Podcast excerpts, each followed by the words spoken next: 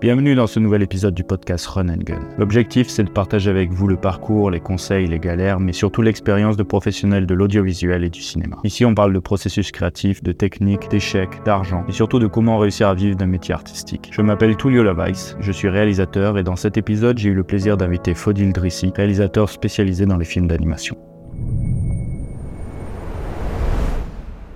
Je sais pas si tu as vu, mais euh, le gars qui a remporté les, le Sony Awards pour la photo, je sais pas si tu as entendu parler. Et euh, alors, je sais plus comment il La s'appelle. photo en noir et blanc Ouais, avec la exactement. mère et la fille. ouais. Et euh, est-ce que je me Il a demandé aucun droit de C'est ça. Ça. Exactement. Et la question, c'est euh, est-ce que toi, tu penses dans le processus, euh, dans l'animation et tout ça, ça va être quelque chose qui. L'intelligence artificielle va venir euh, impacter euh, l'animation ou même quand tu travailles seul sur tes projets? Enfin, Est-ce que ça va être une, une aide pour les, les artistes indépendants Est-ce que ça va enlever de la créativité Parce que tu vois, les trucs comme Midjourney et tout ça, c'est quand même assez euh, fort. Par exemple, je sais pas, pour créer un, story un storyboard, est-ce que tu penses que c'est quelque chose qui, qui va apporter des trucs positifs ou des trucs finalement euh, négatifs? Non, je crois pas que ça va être une aide. Je réfléchis en même temps.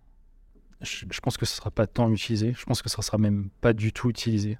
Et je pense pas que ce sera une aide. J'ai l'impression que euh, On en fait beaucoup peut-être pour... euh, Parce qu'il y a un peu ce truc de « Ah, est-ce que ça va tuer le travail des créatifs ?»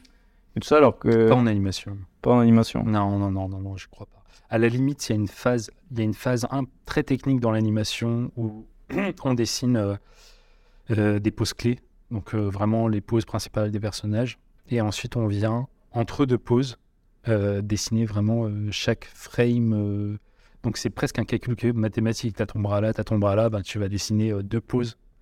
Ça, ça peut être fait en intelligence artificielle. Ça a pas. euh, euh, je suis pas sûr qu'on qu'il y ait une plus-value qu'on perde en fait si on le fait faire à une intelligence artificielle qui est ultra développée dans le futur.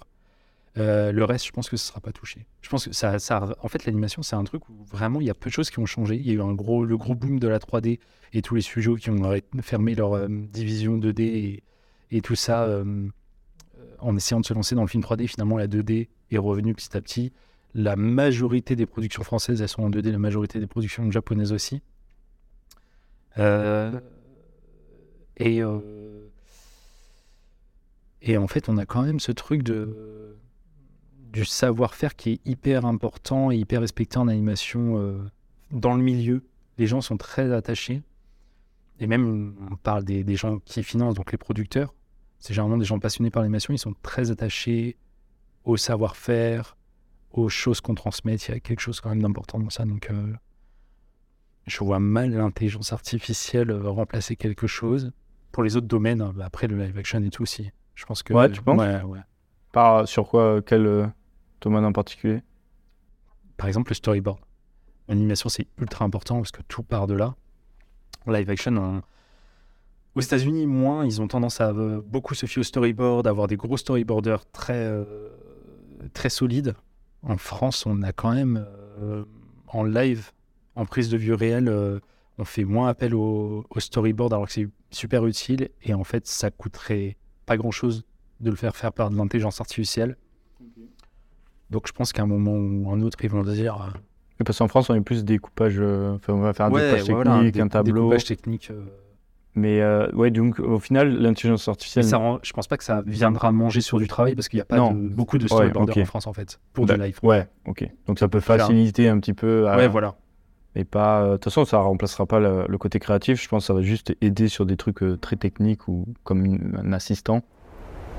Si l'épisode t'a plu, pense à liker, commenter, partager. Pour soutenir le podcast, ça nous aide énormément. On se retrouve très prochainement pour un nouvel épisode. En attendant, soyez créatifs et croyez en vos projets.